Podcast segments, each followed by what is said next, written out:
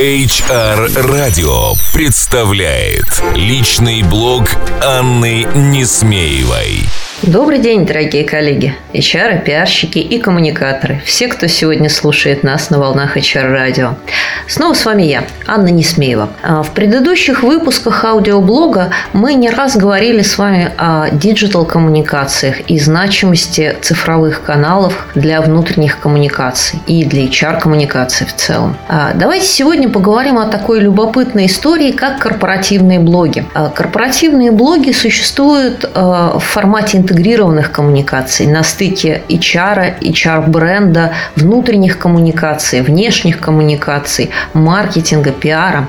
Словом, покрывают множество разных задач и разных аудиторий. Ну, мы посмотрим на них с точки зрения корпоративных СМИ. Итак, для того, чтобы ваш корпоративный блог был действительно интересен и работал для тех целей, которые вы перед ним поставили качественно, нужно выполнить 5 простых простых правил. А, во-первых, вы должны отнестись к вашему корпоративному блогу именно как к СМИ. А, и строить его по форматам, по лекалам больших СМИ. То есть у вас должен быть а, достаточно четкий портрет вашей целевой аудитории. Вы должны понимать, кому вы адресуетесь. А, и все-таки желательно фокусироваться на одной аудитории, не пытаясь размазываться на все и сразу. А во-вторых, вы должны четко поставить перед своим блогом цель. Что же вы хотите от этих людей? Хотите ли вы увеличения продаж, повышения доверия к вашей там, торговой торговой марки или вашей компании. Привлечение новых сотрудников, э, лояльность существующих клиентов, э, я не знаю, установление контактов в профессиональном сообществе. Конечно, э, вы будете работать с разными аудиториями.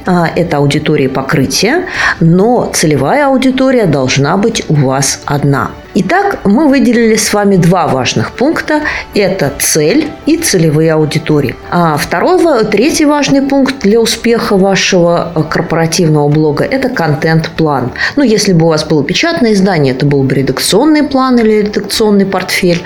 У вас это контент-план. И я э, говорю для редакторов корпоративных медиа, что у вас должен быть э, расписан редакционный план как минимум на квартал, а лучше на полгода.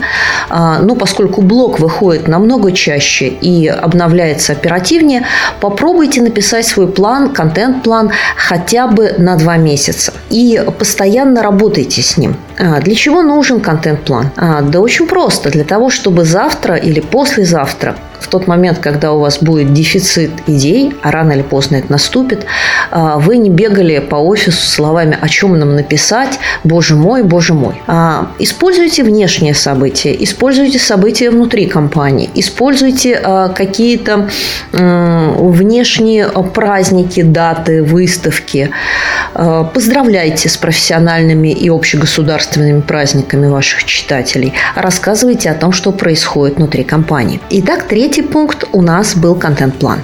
Четвертый пункт анализ. А, digital-каналы дают великолепную возможность, в отличие от печатных медиа, работать с вашей аудиторией и анализировать, что же ей нравится. Поэтому четвертый пункт вашего успеха – это постоянный анализ, статистика и посещений вашего блога, и количество комментариев, и количество лайков, и количество репостов. И именно из этого вы можете э, формировать э, корректировать ваш контент-план на будущие периоды. А, пробуйте, запускайте новый тип контента, запускайте а, новые темы и внимательно смотрите, как на них реагируют люди. Ну и, конечно, не забывайте отвечать, потому что если вы не отвечаете на комментарии в вашем блоге, а, ведет ли его ваш SEO руководитель или ведет ли у вас его от компании отдел маркетинга или отдел HR, неважно. Отвечать надо обязательно и отвечать быстро. Ну и, наконец, э, пятый пункт,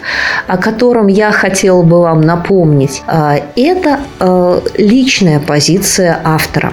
Блог – это ведь своего рода редакционная авторская колонка. И поэтому, если вы в своих текстах, в своих публикациях будете говорить сухим языком новостей и пресс-релизов, ваш блог никогда не взлетит. А, постарайтесь а, заложить туда эмоцию, постарайтесь заложить туда авторскую оценку. И тогда а, люди действительно будут с вами разговаривать. По-хорошему, у каждого поста в корпоративном блоге должен быть конкретный автор с фотографией, с именем, с должностью, который и будет отвечать на посты к своему блогу, комментировать и демонстрировать свою позицию. Ну что же, надеюсь, теперь с корпоративным блогом у вас все будет хорошо, а я прощаюсь с вами до следующей недели. Это была я, Анна Несмеева. Услышимся.